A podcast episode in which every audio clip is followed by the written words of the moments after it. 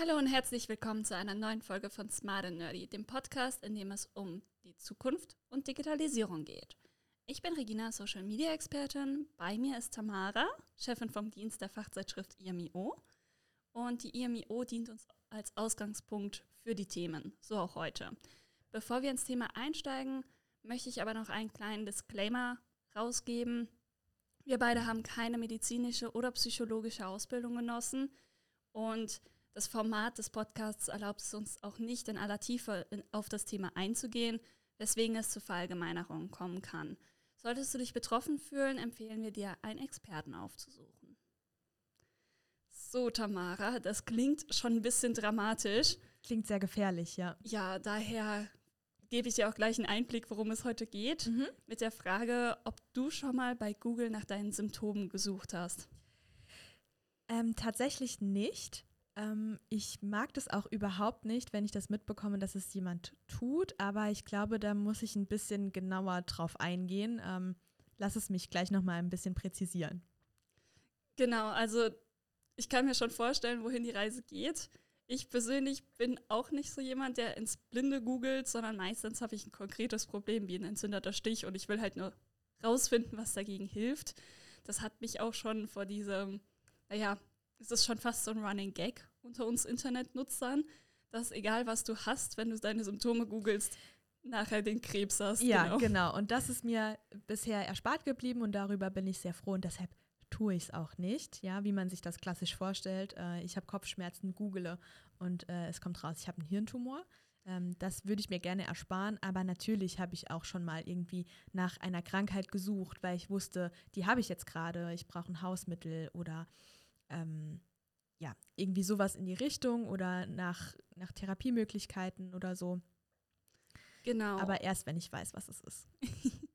und genau das ist auch schon Vorgeschmack, worum es heute gehen könnte und warum dieses Symptome googeln gar nicht so unproblematisch ist. Darauf gehen wir aber gleich noch näher ein.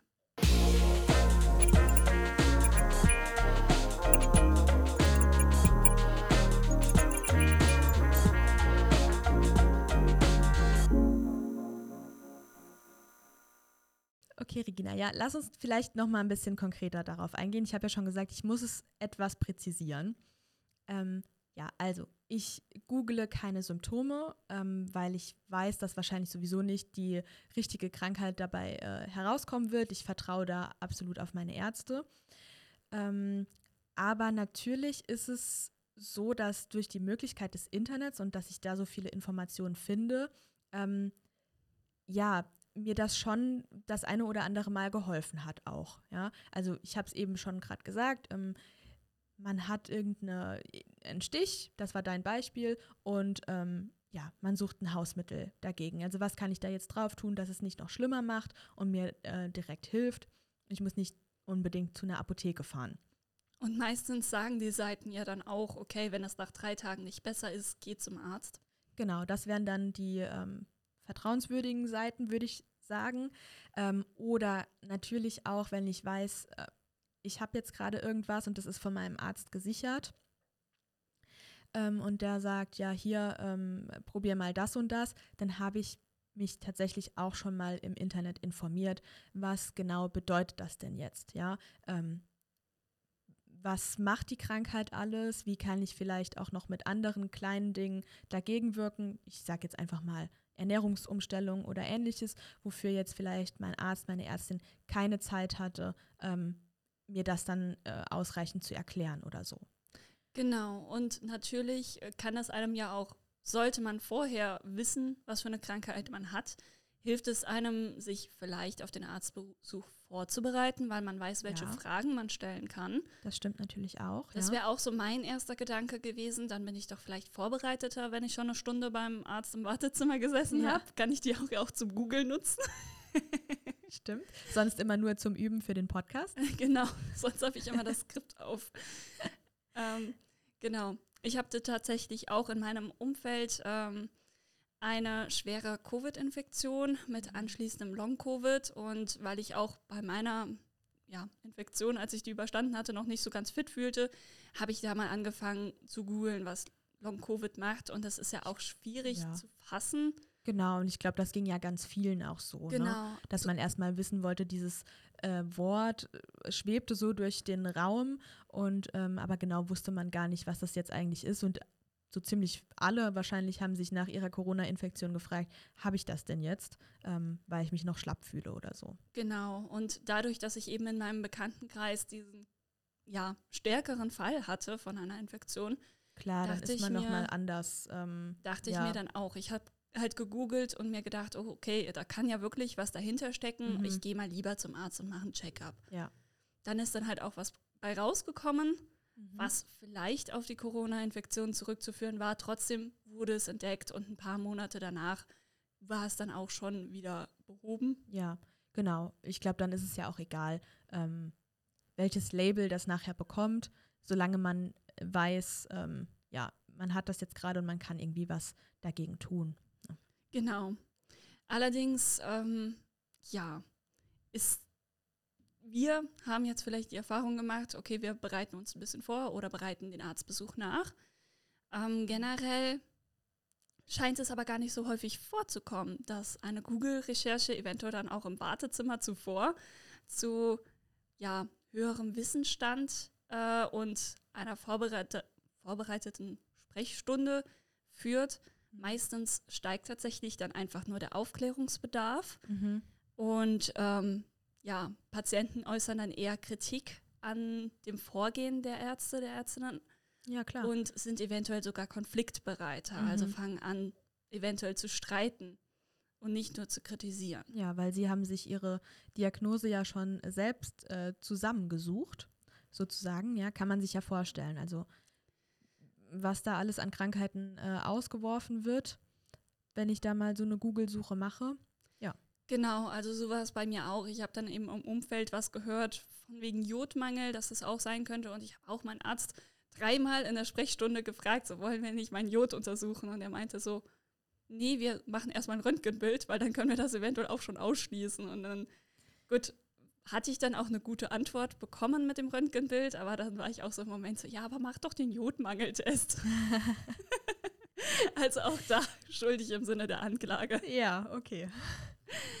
Genau. Schön, dass du dir das Thema ausgesucht hast. Genau, also ich kann es verstehen, dass es auch einfach so ein Bedürfnis ist, ein Sicherheitsgefühl zu haben, ein Gefühl der Kontrolle. Also rein psychologisch möchten wir ja Dinge gerne kontrollieren können, weil einfach die Vorstellung ist, eventuell einer Situation hilflos ausgeliefert zu sein, gerade wenn es die eigene Gesundheit betrifft, ja sehr beängstigend sein kann. Ja, ganz klar. Und natürlich kommt auch irgendwie noch dazu, dass wir alle wahrscheinlich das Gefühl haben, ähm, beim Arzt nicht genug Zeit zu bekommen. Ähm, nicht genug Zeit zu bekommen, zu erklären, was denn eigentlich los ist. Ja, man, also bei mir ist es so, ich lege mir oft einfach schon quasi genau zurecht, welche Aussagen ich machen muss, also was ich unbedingt unterbringen muss, ähm, damit er das wahrscheinlich richtig erfassen kann, um was es Mhm. mir geht. Ähm, ja, und dann ja, sitzt das Wartezimmer voll und man weiß, okay, die Zeit ist einfach sehr begrenzt. Genau, das ist dann auch, ähm, die haben einen hohen Zeitdruck. Was mir dann auch schon vorgekommen ist, ich habe mir auch so einen Plan gemacht, was ich alles sagen will. Mhm. Dann fange ich meinen Satz an und der Arzt unterbricht mich, weil er schon zusammenfasst. Er hat es natürlich eventuell schon hundertmal gehört, die gleichen Probleme. Genau. Dann bin ich aber auch völlig aus dem Konzept und Ja. vergesse eventuell irgendwas zu erwähnen. Ja, aber daran merkt man es ja auch nochmal, das sind eigentlich die Experten. Ne? Und ähm, natürlich, ja, fühlt man sich mal ähm, besser aufgehoben und mal vielleicht ein bisschen schlechter, aber trotzdem, ja, die haben das studiert. Ähm, das sind absolute Experten auf ihrem Gebiet. Genau, vielleicht ist es auch wirklich das äh, Menschliche. Also ich kenne Leute in einer Gemeinschaftspraxis, die ja auch einen speziellen Arzt, also einen gewissen Lieblingsarzt haben und zu dem lieber gehen als zu dem Kollegen. Das kann Ja. ja auch sein. Ist ja was absolut Natürliches, ja. Genau, aber wir haben schon angesprochen, so ein Arzt, der hat da eine Expertise, eine Erfahrung drin. Und wenn ich meine Symptome google, dann ja, gibt es da zwei Problemfelder. Erstens, kennt Google meine Situation, meinen Kontext eventuell gar nicht. Ähm, auch wenn der Algorithmus inzwischen ja ziemlich gut ist, indem er zumindest seriöse Seiten, die ein Google, gutes Google-Ranking haben, bevorzugt. Trotzdem, je nachdem, wie meine Historie, meine Suchhistorie ist und der Algorithmus mich einschätzt, kann er mir ja bestimmte Seiten bevorzugt zeigen. Ja, und also Regina, wir beide sind im Marketing unterwegs. Wir wissen ja ganz genau, Genau. dass man ähm, auch Dinge tun kann, um Google Rankings zu genau, beeinflussen. um das zu beeinflussen und da besonders äh, hoch gelistet zu werden. Genau, das heißt, je nachdem, ähm, wie ich persönlich eh nach was ich google, könnte da die Ergebnisse sehr unterschiedlich sein. Also wenn wir jetzt Ja. das gleiche googeln würden, könnten da ganz unterschiedliche Seiten empfohlen werden. Das andere ist, wenn ich dann auf einer solchen Seite bin oder meine Symptome erstmal erfassen möchte, um sie zu suchen, muss ich ja natürlich eine gute Selbstbeobachtungsgabe haben Mhm. und eventuell ehrlich zu mir sein, ist das jetzt wirklich so der Fall? Woran könnte das liegen? Und es genau beschreiben können. Ja, Das und heißt- da haben wir ja alleine schon das Problem mit ähm, Fremd- und Selbstwahrnehmung, äh, ja. Genau, sehr von Subjektivität geprägt. Also da haben wir zwei große Probleme, die einfach bei diesem Vorgang des Googlens äh, uns damit reinspielen können und die dann eben auch zu schweren Folgen führen können. Also dieser Running Gag mit dieser Krebsdiagnose, Mhm. dass das mal passieren kann, dass Google dir eine überzogene Diagnose vorstellt und du dann denkst, okay, die Symptome, das trifft zu, könnte ich das haben? Dann suche ich es nochmal weiter und weiter und bestätige mich so ein bisschen und verliere mich da drin in einer Abwärtsspirale. Und nachher glaube ich das tatsächlich, dass es Krebs sein könnte, bin davon überzeugt. Und dann sind wir bei etwas, das sich Cyberchondrie nennt. Oh, schönes Wort. Gefällt mir gut. Hypochondrie, äh, ja, trifft es ja dann eigentlich auch ähm, perfekt. Den Nagel auf den Kopf. Genau, also es gibt, äh, es wurde so ein bisschen abgewandelt, Mhm. um das mehr auf dieses, ja, intensive Googeln, Recherchieren im Internet zu beziehen. Das ist nicht nur, ja, obwohl ich weiß gar nicht, wie man sonst heutzutage seine Symptome nachschauen sollte, Vielleicht gibt es da draußen noch jemanden, der in die Bibliothek in gehen. die Bibliothek geht und das äh, da dann die Medizinbücher wälzt. Das kann ja sein. Genau, es gibt aber tatsächlich auch einen Alternativbegriff, der auch auf dieses Symptome googeln gezielt. Ist der äh, genauso gut? Morbus Google heißt der. Oh, noch besser. Also da hat es tatsächlich die Firma geschafft, einen bleibenden Eindruck hinter zu, äh, zu hinterlassen. Ja. Aber generell, was verstehen wir denn jetzt darunter? Also, ne, Hypochondrie ist ja schon mal bekannt. Aber insgesamt ist Cyberchondrie oder eben Morbus Google ein Sammelbegriff für jedwede Angstzustände, den Gesundheitszustand betreffend, die aus einer intensiven Internetrecherche hervorgehen. Mhm. Und das sind dann wirklich ähm, sehr verschiedene Symptome, von innerer Unruhe zu Herzrasen und Atemnot, Nervositäts- oder Panikzustände und Angststörungen generell. Also das ist wirklich sehr umfassend. Es ist ein Mhm. Sammelbegriff, das da drunter fallen kann.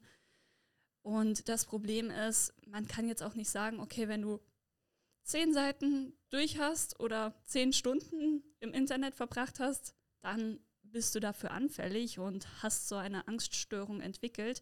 Ja. Das ist natürlich sehr subjektiv auch wieder. Ja, das wird bei jedem anders sein. Genau, und es ist abhängig einerseits von der Person, der Persönlichkeit selbst.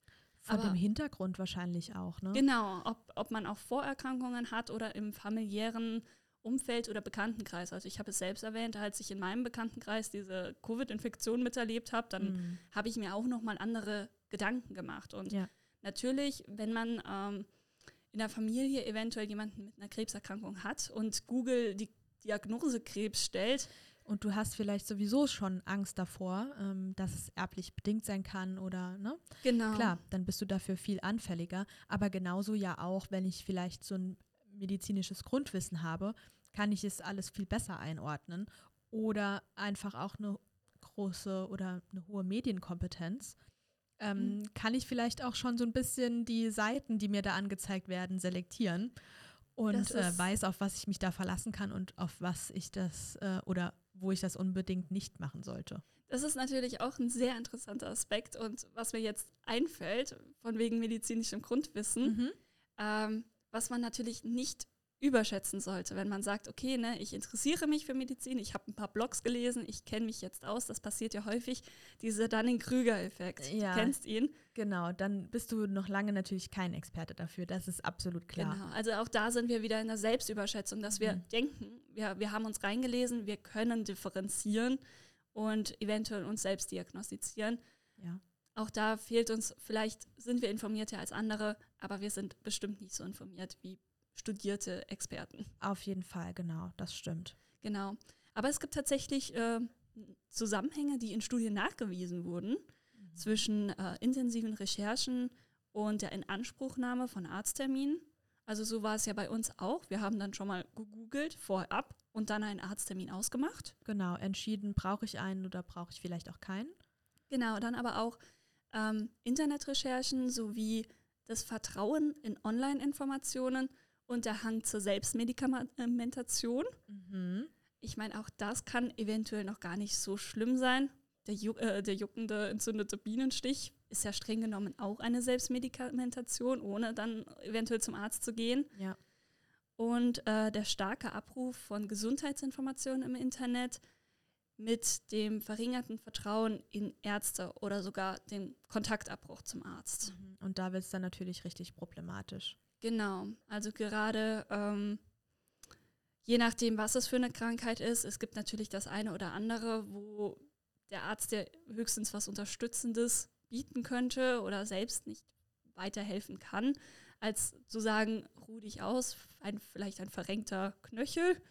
Da gibt es ja auch wirklich nur Schmerzmittel eventuell und die Lösung abwarten. Genau. Ja. Aber genau, manchmal ist es auch wichtig, dass man den Kontakt zum Arzt erhält. Ja.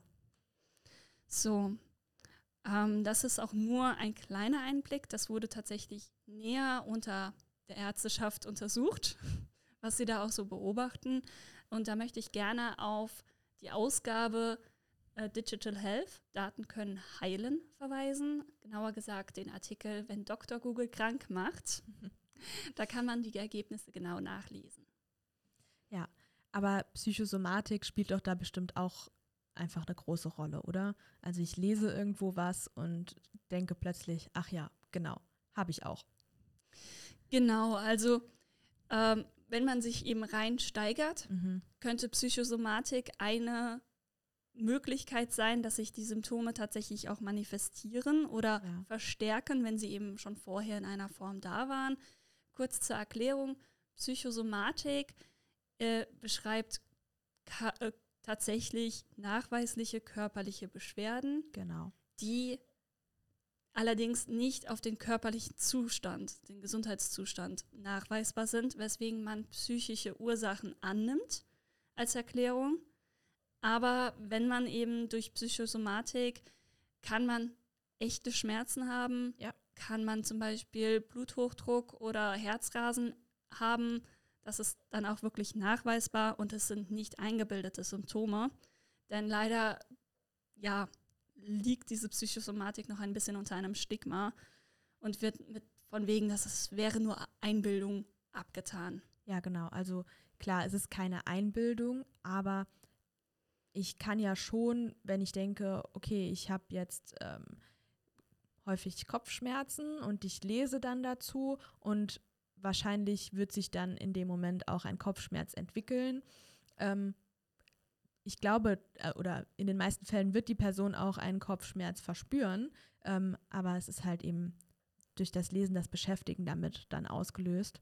Genau, und da gehen auch noch andere Faktoren äh, rein, ja. die das auslösen können, zum Beispiel der Confirmation Bias. Mhm. Also wenn ich äh, im Internet recherchiere, was meine Symptome sind und welche Krankheit ich haben kann, dann fange ich an, die Informationen zu filtern. Und Informationen, die nicht in mein Erwartungsbild äh, passen, rauszufiltern und zu ignorieren und die Informationen, die in mein Bild passen, mhm. umso stärker wahrzunehmen ja. und zu bestätigen.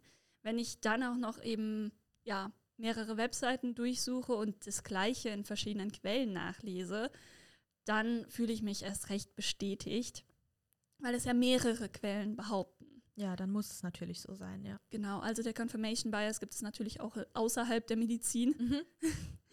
ähm, der nächste Effekt, der da reinzählt, ist der Nocebo-Effekt. Klingt so ein bisschen wie Placebo, ist genau, ähm, das wahrscheinlich das Gegenteil. Genau, wird so als Gegenstück gesehen.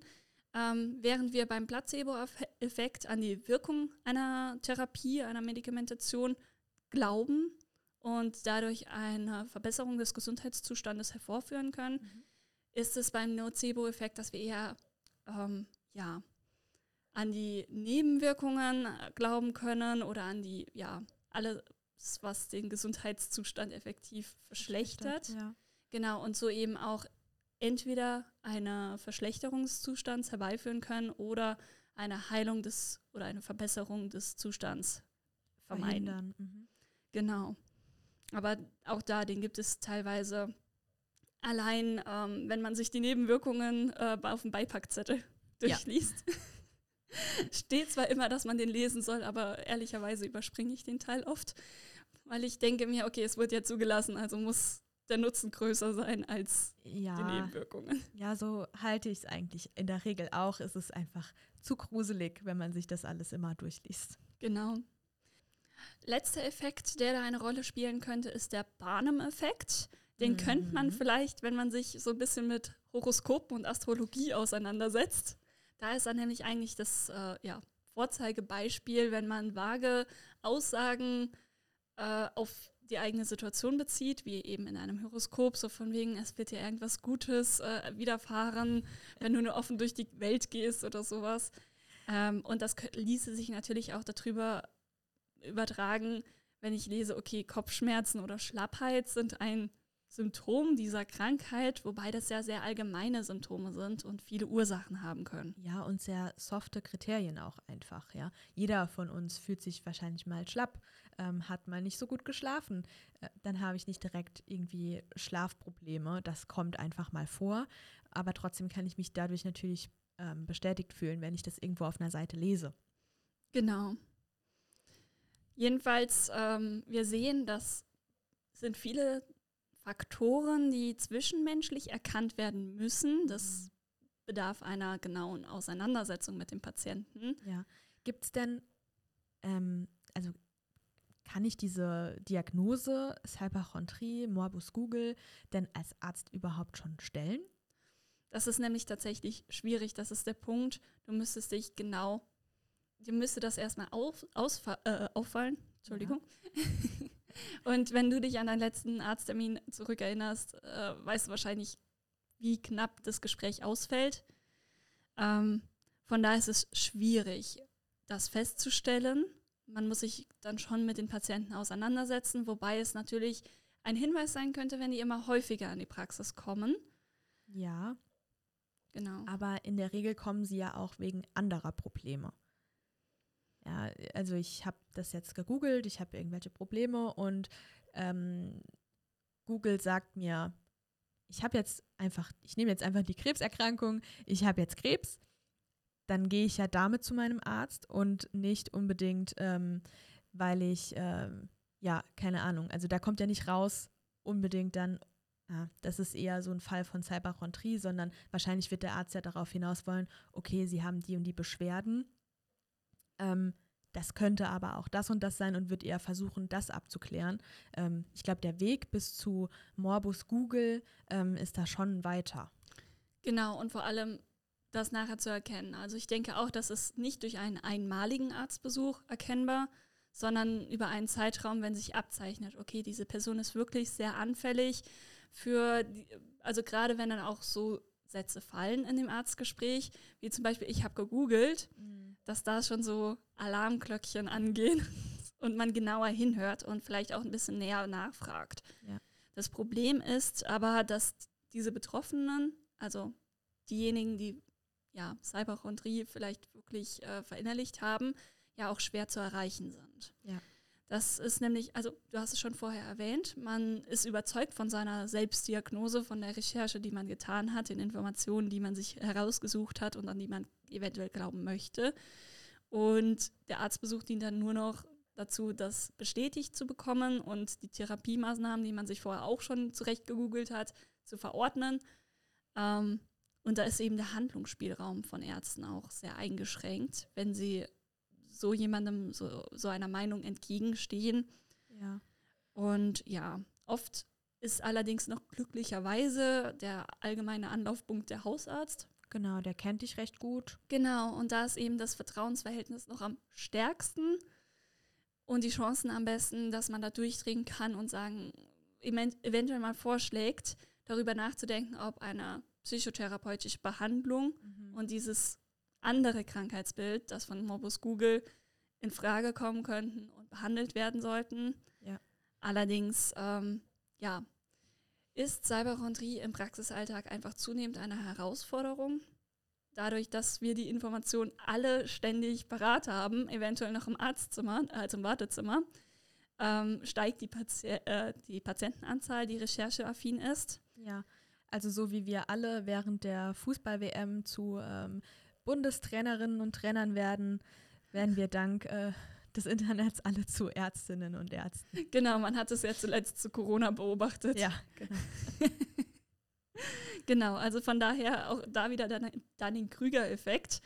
Ähm, wir lesen uns mal schnell rein und denken, das ersetzt eventuell jahrelanges Studium. Genau, also von daher auch dadurch, dass der Arzt nicht mehr offen alle Handlungsmöglichkeiten hat, ist das Vertrauensverhältnis eingeschränkt.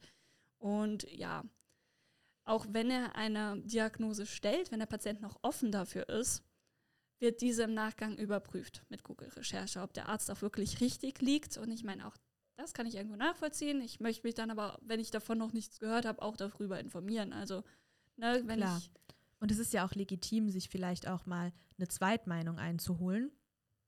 Das ist ja gar nichts Schlimmes. Ähm, viele Ärzte raten auch dazu, je nach Diagnose. Aber es Genau. wird natürlich schwierig, wenn ähm, ja, Ärztinnen und Ärzte ihren Job einfach nicht mehr machen können, weil man ständig dagegen äh, redet oder es sowieso besser weiß. Oder eben auch nur einmal da war und dann zu einem Ar anderen Arzt geht. Also dieses Genau. Ärztehopping Mhm. oder sogar wirklich der Kontaktabbruch und Selbstmedikamentation, dann kann der Arzt einem natürlich auch nicht weiterhelfen. Und ich, ich habe das auch, ähm, dass ich mehrere Fachärzte habe, je nachdem für welches Problem. Also ich habe zwei Hautärzte, äh, Oh, okay. beziehungsweise in der Familie wissen wir, okay, wenn man das Problem hat, äh, ist der eventuell besser als der andere, weil die sich auch spezialisieren. Also auch da gibt es Okay. ähm, Aber weil sie so Ärzte- ihre Schwerpunkte Genau, haben. also einfach, selbst ne? unter Fachärzten gibt es ja nochmal Ärzte mit Spezialisierungen. Mhm. Und auch da, wie gesagt, eine zweite Meinung ist äh, wirklich sogar empfehlenswert Genau. einzuholen. Aber das man Aber bei sollte einem Arzt, nicht bei Google. bei einem Arzt und man sollte dann auch nicht sagen, okay, äh, die, was beide gesagt haben, gefällt mir nicht. Deswegen gehe ich zu beiden nicht mehr. Ja. Man sollte dann trotzdem eventuell auch, wenn man etwas anderes gehört hat als erwartet, die ja, Therapie oder Behandlung, Betreuung fortsetzen. Genau. Aber natürlich kann ich verstehen, wenn man ähm, dann bei mehreren Ärzten war mit dem Problem und nichts gefunden wurde und sich da Frust aufbaut. Ja, natürlich. Ähm, das ist sehr frustrierend, ja, und natürlich gibt es das auch immer mal wieder. Ähm, und ich kann mir schon vorstellen, dass dann viele Leute natürlich auch nochmal ähm, im Internet suchen. Ganz klar. Genau, ich denke auch unser Gesundheitssektor, die Gewinnorientierung des Gesundheitssektors äh, trägt dazu bei, dass meine, äh, manche Leute die Meinung, ähm, ja, einfach den Eindruck erhalten, viel eher gesagt, okay, der Arzt verschreibt mir etwas, damit er mich schnell abfertigt und sein volles Wartezimmer ähm, weiter abarbeiten kann, statt wirklich daran interessiert zu sein, mir eine Diagnose zu geben, herauszufinden, was ich habe und die Ursache der Symptome wirklich anzugehen und zu heilen. Das kann ich absolut auch nachvollziehen. Ja. Allerdings, ähm, vielleicht ist da auch unsere Erwartungshaltung so ein bisschen durch Ärzteserien geprägt.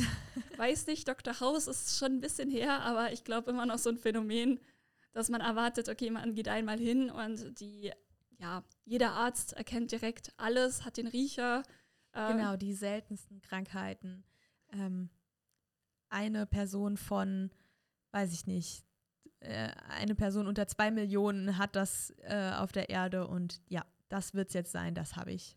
Genau. Ja. Genau. Also von daher, ähm, da muss man vielleicht auch ein bisschen einsehen, dass Ärzte auch nur Menschen sind. Ja, und da passieren auch mal Fehler. Das ähm, muss man ja gar nicht irgendwie verheimlichen oder so. Natürlich, wo Menschen sind, da passieren auch Fehler. Aber wir haben es ja schon besprochen, auch Google ist nicht unfehlbar. Beziehungsweise wir als Internetnutzer genau, wir auch müssen nicht es ja auch erstmal eingeben, ja. Genau, also von daher sollte man auch hier den Kontakt zum Arzt nicht abbrechen, denn manchmal braucht es Zeit, eine Diagnose zu stellen und wenn man Therapiemaßnahmen findet, auch Zeit, bis diese wirken oder eventuell die richtige ja, Dosis gefunden hat eines Medikamentes. Also ich weiß, bei dem Bluthochdruck meiner Oma, die hat eine sehr spezielle Kombination auf verschiedene Wochentage, bis sich es bei ihr komplett äh, perfekt eingespielt hatte. Ja. Und das hat auch seine Zeit gedauert und halt ein bisschen rumexperimentieren in ja, dem genau. Sinne. Aber man sollte nicht selbst experimentieren, sondern das mit seinem Arzt absprechen. Richtig. Sie alleine hätte diese ähm, ja, etwas alternative Kombination, würde ich jetzt mal sagen, ähm, ja wahrscheinlich nicht gefunden. Ne? Also das musste sie schon mit ihrem Arzt machen und dann ist es auch einfach gut, wenn man dann auch ein, ein gutes und vertrauensvolles Verhältnis hat. Genau. Das Problem ist, äh, oder wie lösen wir dieses Problem von Cyberhondrie? Wie kann man das angehen? Hm. Da ist, das ist, ist die Frage. Genau, da ist so ein bisschen der Arzt ähm, am längeren Hebel. Also wir können das vielleicht nur für uns lösen, vielleicht im Umfeld noch ein bisschen drüber aufklären. Sich jeder so ein bisschen an die eigene Nase fassen, ja. Ja, die Zuhörer sind jetzt auch ein bisschen schlauer vielleicht. ähm, ja, aber prinzipiell ist es natürlich auch eine Aufgabe, die dann auf die leider eh schon überlasteten Ärzte zurückfällt, sich die Zeit zu nehmen, mit ihren Patienten zu sprechen, mhm. ähm, ausführlich aufzuklären über verschiedene Krankheiten, eventuell auch durchzugehen, wie dieser Rechercheprozess ablief und dort Tipps zu geben, wie man gezielter oder besser googeln kann. Mhm. Ähm, auch eventuell gezielte Anlaufpunkte mitzugeben. Also das kann vielleicht noch ganz klassisch, schließlich sind wir hier in Deutschland, die Broschüre, der Flyer von äh, über eine bestimmte Krankheit sein. Aber es können ja auch bestimmte Portale im Internet sein. Ähm, da sind, wird zum Beispiel www.gesund.bund.de empfohlen. Das ist ähm, ja die offizielle Seite des äh, Bundes. Ja, des Gesundheitsministeriums wahrscheinlich. Genau. Ähm, allerdings muss ich da auch direkt sagen, ich habe mal so ein bisschen reingeschaut und geschaut, was die mir zu Cyberchondrie vorschlagen. Mhm. Und da gab es leider keine Einträge. Keinen einzigen? Nein. Okay. Gut. haben das Problem also noch nicht erkannt. Genau, also von daher, es könnte sein, dass sie natürlich ein bisschen langsam arbeiten, leider. Aber es gibt ja auch noch andere Quellen.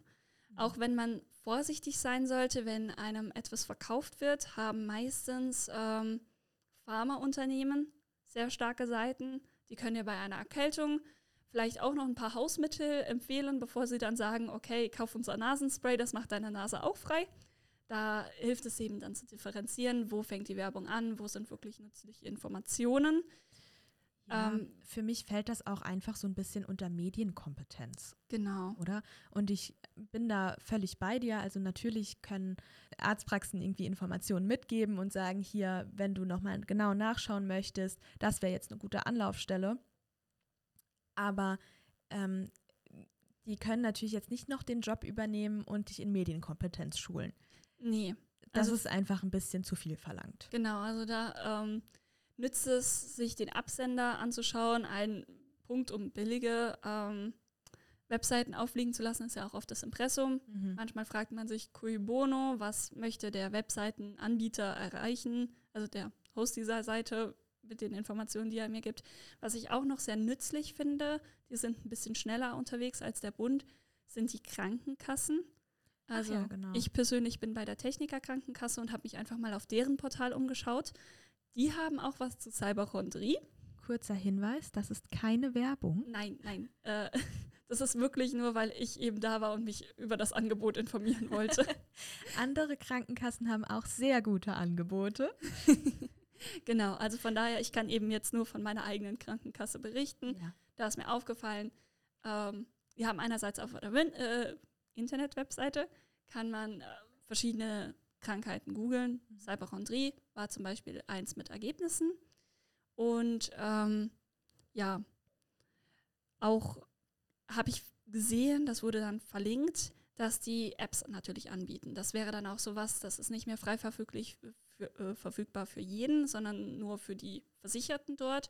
Da kann man dann auch statt zu googeln einen Anamnese-Fragebogen ausfüllen, mhm. der mit einer KI eine ja, gezieltere, gefilterte Diagnose stellen oder vorschlagen kann. Mhm. Aber die haben auch ähm, die Möglichkeit, direkt Ärzte zu kontaktieren, eventuell per Videochat oder eben Telefonie aus dem Ärztezentrum, dass du relativ schnell einen Arzt ohne Wartezeiten erreichen kannst, weil vielleicht gehst du ja auch nur nicht gerne zum Arzt, weil du da eine Stunde im Wartezimmer sitzt. Ne? Genau, Und ja. Von daher, das wären halt Möglichkeiten, das haben bestimmt auch andere Krankenkassen. Ja, auf jeden Fall. Ähm, Was mir aber auch noch einfällt als Möglichkeit, also ähm, ich kenne diese ADA-App, ADA-App, ich weiß nicht genau, wie man es ausspricht, aber das ist ja eine KI, die im Prinzip dich durch so eine Anamnese durchführt. Du kannst da angeben, was deine äh, Beschwerden und Symptome sind und die wirft dir auch am Ende mögliche Diagnosen aus. Aber das Ganze ist halt einfach wirklich im Hintergrund wissenschaftlich fundiert. Die weiß genau, nach was sie auch fragen muss. Ja. Ähm, und immer, egal was du nachher da äh, ausgeworfen bekommst, ähm, sie ordnet das nach Wahrscheinlichkeit. Ja, und sagt auch immer noch mit dazu, okay, wenn das und das, dann bitte jetzt sofort zum Arzt oder, also ich meine, es kann ja auch mal was ganz Akutes sein, ja, oder wenn das jetzt ähm, sich verschlimmern sollte oder bis da und da nicht weg sein sollte, dann bitte mal an einen Arzt wenden und so weiter. Also die ordnet das auch nochmal ein bisschen anders ein und das fand ich in der Vergangenheit auch immer mal wieder hilfreich. Genau, also auch ein interessantes Stichwort, Vergangenheit. Eigentlich geht es hier ja um Zukunft, aber ich finde, das ist wirklich sehr nahe Zukunft, die wir heute schon spüren. Also es ist wirklich quasi die Zukunft von morgen im übertragenen Sinne. Ja, genau. Und Zukunft vielleicht auch deshalb, weil das natürlich alles immer auch noch ein bisschen besser werden kann und werden muss auch. Wir stehen da Genau. gerade erst am Anfang. Ähm, Aber gerade jetzt ent entdecken, erleben wir ja, wie sich KI entwickeln kann richtig. und wie es vielleicht einen kompetenten digitalen Arzt geben könnte. Von daher finde ich das Thema sehr interessant. Es ist wirklich, wir waren letzte Folge 50 Jahre in der Zukunft. ja, Diesmal sind wir ein bisschen schneller dann in der wir, Zukunft. wir rücken die noch wir mal ein bisschen näher ja, ans Hier und Jetzt. Okay. Genau. Ähm, ein letzter Vorschlag, über den ich gelesen hatte, was man da machen könnte, um diese ja, Betroffenen von Cyberchondrie aufzuklären oder denen entgegenzukommen, wäre eine entsprechende Abfrage im Anamnesebogen. Also wenn man beim Arzt ist, dieses, ähm, klassi dieser klassische Fragebogen, wo drauf steht, ob man Allergien hat, um eine Frage zu erweitern, haben Sie Ihre Symptome schon gegoogelt? Okay, aber was fange ich dann als Arzt damit an? Wenn jetzt jemand da hinschreibt, ja, habe ich schon gegoogelt, dann gehe ich anders ins Gespräch oder? Genau, also ich bin da auch sehr kritisch, weil ich glaube, das könnte ein bisschen Voreingenommenheit auch verursachen. Ja, glaube ich Ähm, auch. Genau. Andererseits, äh, wenn im Arztgespräch gesagt wird, ich habe es gegoogelt und man wird eventuell als ja, erfahrener Arzt dann auch hellhörig, ähm, muss darauf ja auch eingegangen werden. Mhm. Aber prinzipiell weiß ich jetzt auch nicht, ob das ja wirklich eine Verbesserung ist oder eine Verschlimmbesserung, wenn dann eventuell vorschnell Psychosomatik eingenommen wird und man eventuell bei einem der Ärzte ist, die das noch sti- stigmatisieren und nicht so ernst nehmen, die gibt es bestimmt auch. Oder ja, man einfach den falschen Weg wählt, als Arzt auf den Patienten zuzugehen, weil gerade wenn es bei sowas ist, Angstzustände, da ist man ja sehr sensibel. Ja. Und das braucht schon ein sensibles Vorgehen natürlich, damit man nicht verschreckt wird und sich denkt, so, der hat sich gar nicht angehört, dass mir irgendwie mein Arm so weh tut oder ich Genau, Puls der habe hat- oder sowas. Ja. Der Er hat irgendwie- nur gelesen, ich habe es gegoogelt. Und, Genau, und ja. dann, dann hat er mir gar nicht mehr zugehört und wollte, dass ich halt in, keine Ahnung, Therapie gehe. Und dann, das ist ja auch immer noch sehr stigmatisiert. Und ja, dann hat man halt auch das Vertrauensverhältnis eher etwas verringert als Ja, gestärkt. Auf jeden Fall beschädigt, ja. Aber noch dazu kommt ja auch, also ich fülle diesen Anamnesebogen irgendwie einmal aus, wenn ich neu bei diesem Arzt bin, bei dieser Ärztin ähm, und danach ja nie wieder. Das heißt, sowas kann sich ja auch entwickeln. Ne? Also darüber kann ja die Arztpraxis das gar nicht immer unbedingt dann äh, herausfiltern. Von daher, ja, ich glaube irgendwie nicht, dass das so die goldene Lösung ist. Nee, das glaube ich auch nicht. Falls man aber ähm, ausschließen möchte, ob man selbst betroffen ist, gibt es auch Spezialis äh, Spezialisten für Psycho psychosomatische Medizin. Ja, So, schwierige Wörter. ja. Genau, und da kann man natürlich auch dort gezielt hingehen und schauen, ob man vielleicht solche Symptome hat und das ausschließen, sollte dann der Verdacht sich bestätigen, ist man natürlich beim Spezialisten und ja, das Problem ist, man hat die Quelle der Therapiemöglichkeit, aber man wird nicht nur bei diesem einen Arzt sein. Das, also da kommt auch auf einiges auf einen zu. Es ist nämlich eine Zusammenarbeit zwischen dann verschiedenen Ärzten, weil Psychosomatik setzt sich auch schon aus diesen Fachbegriffen, Fremdwörtern äh, für Geist und Körper zusammen. Mhm. Das heißt, wir haben dann eventuell einen Arzt, der Schmerzmittel verschreibt für die körperlichen Beschwerden, die nachweislich da sind und behandelt werden müssen. Und einen anderen Arzt, der eben die psychischen Ursachen angeht. Und beides ist sehr schwer. Also auch da habe ich in meinem Umfeld ähm, einige Erfahrungen mitbekommen, dass so eine Psychotherapie oder eine psychotherapeutische Behandlung nicht zu unterschätzen ist und ja, man das auch nicht einfach so abbrechen sollte. Das ist auch eine dieser Therapien, die ihre Zeit braucht und eventuell schwer ist. Andererseits sollte man auch nicht einfach die Medikamente absetzen, weil man sich denkt, so, das ist ja nicht die Ursache, das äh, behandelt nur das Symptom. Es ist eben ein Zusammenspiel. Genau, und das ist ja auch auf der anderen Seite gut, dass es Spezialisten dafür gibt und dass diesen Menschen auch geholfen werden kann. Ja, also es gibt schon die Heilung quasi für diese ja, diese Cyberchondrie, die vielleicht jemand ausgebildet hat. Genau, also ich wollte, nachdem das Thema so ein bisschen betrüblich eigentlich ist, ja. wollte ich einfach ein bisschen positiv äh, zum Ende der Folge werden und mit möglichen ja, Handlungsempfehlungen oder möglichen Heilansätzen ähm, mal ja, enden. Was ich noch zuletzt gelesen habe, um ein bisschen diesen Teufelskreis der, der Angst, des Angstzustandes äh, zu brechen, werden Übungen, also acht Entspannungsübungen oder Achtsamkeitsübungen empfohlen. Darunter dann eventuell ja Meditation oder Yoga oder äh ja, ich glaube, da muss ein bisschen jeder dann so seins finden. Das kennt man ja auch. Ähm, aber ich finde, es ist einfach schon mal gut zu wissen, dass es äh, sogar schon Spezialisten ähm, dafür gibt und die einen unterstützen können. Ähm, ich glaube, das ist ein, ja, eine gute Möglichkeit, äh, dieses Thema dann auch nochmal ein bisschen ins Positive zu kehren. Was auch noch sehr interessant wäre, das kennen wir ja noch von ja, der Pandemie, von Pandemiezeiten, diese Warnhinweise, die diese, dieser Tweet zum Beispiel enthält Informationen zu Corona, Covid, äh, ne, Ach ja, genau. Mhm. Vielleicht wäre das ja auch interessant, wenn Google Warnhinweise zu solchen Gesundheitsinformationen vergeben würde. Nur so eine Idee von mir. Ja, kannst du ja mal bei Google platzieren. mal sehen, ob sie drauf eingehen. Genau. Aber jetzt sag mal, also, wie bewerten wir das Ganze jetzt? Ähm, wir sprechen immer darüber, dass die Digitalisierung, das Internet zum Problemlöser wird. Was ist es denn jetzt? Ist es Fluch oder ist es Segen im Gesundheitsbereich? Was würdest du sagen? Ich denke, es ist so ein bisschen beides. Und um im medizinischen Fachjargon zu bleiben, die Dosis macht das Gift. Ah. Ähm, also es ist definitiv hilfreich, dass wir diese Informationen zur Verfügung haben. Auch Medienkompetenz ist heute häufiger gefallen.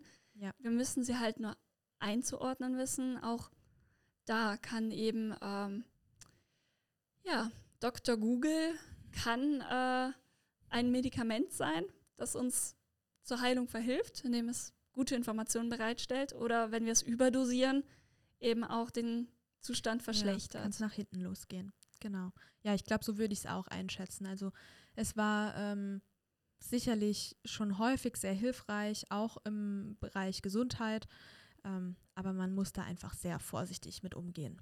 Genau, aber es ist natürlich auch noch ein Vorsichts- Aspekt ist, auf den sind wir heute noch gar nicht eingegangen, aber ich glaube, noch weiter darüber zu sprechen, würde die Folge weiter ein bisschen sprengen, ja. Ein bisschen sprengen, ist natürlich Datenschutz.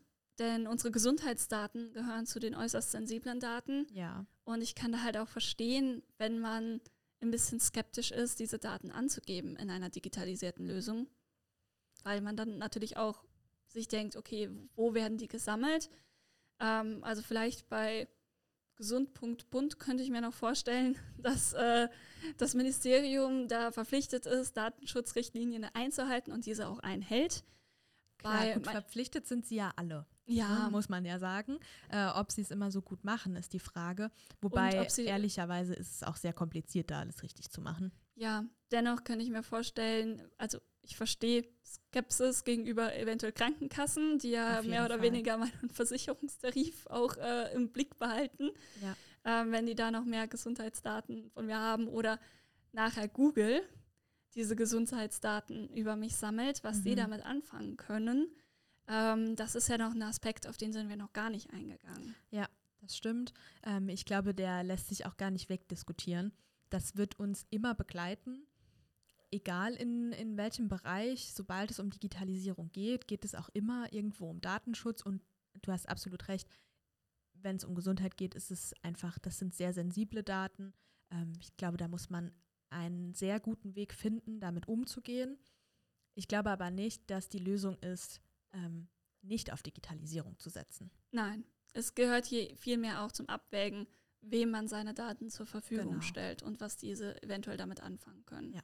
Genau. Also andersrum der Google-Algorithmus, nochmal um auf den zu sprechen, oder ich glaube beim YouTube-Algorithmus, wir haben ja auch dieses YouTube-Video mal angesprochen, ja. viel mehr. Es sind Plattformen, die das Ziel haben, dich möglichst lange auf der Plattform zu halten. Und da entstehen ja auch diese Rabbit Hole-Szenarien. Du schaust ein Video über diese Krankheit und dann wird dir noch ein weiteres vorgeschlagen und noch eins und noch eins und noch eins. Und dann ist dein Algorithmus auch darauf programmiert und dir werden viel mehr Videos in, in, in der Gesamtheit vorgeschlagen. Ja. Von daher, man sollte sich eventuell auch das bewusst machen, dass diese Medien einfach versuchen, einen auch um den Finger zu wickeln. Genau. Ja. Medienkompetenz. Genau, Medienkompetenz. Auch ein interessantes äh, Stichwort, das uns begleitet. Ähm, ja, aber ich hoffe, wir konnten da ein bisschen positiv zur, zum Folgenende rausgehen. Ähm, letztlich möchte ich nochmal auf den Disclaimer hinweisen. Wie gesagt, wir sind keine Ärzte, keine Psychotherapeuten. Ähm, die ein oder andere Ver Verallgemeinerung ja. wird lässt sich nicht vermeiden. Lässt sich nicht vermeiden. In Format, genau. Genau. Aber insgesamt ähm, hoffen wir, wir konnten da ein bisschen mal aufklären. Falls ihr euch näher über das Thema informieren wollt, schaut gerne in die EMIO-Ausgabe Digital Health rein. Daten können heilen. Wir danken auf jeden Fall den Autoren, dem Produktionsteam und dir beim Zuschalten. Äh, fürs Einschalten. Entschuldigung. Ein gutes Ende, Regina. Ein gutes Ende. Genau. Falls, falls du dich noch mitteilen möchtest, welche skurrilen Erfahrungen du vielleicht mit Algorithmen gemacht hast, kannst du uns gerne einen Kommentar hinterlassen. Wir freuen uns, wenn du auch das nächste Mal wieder dabei bist, wenn es heißt Smart and Nerdy.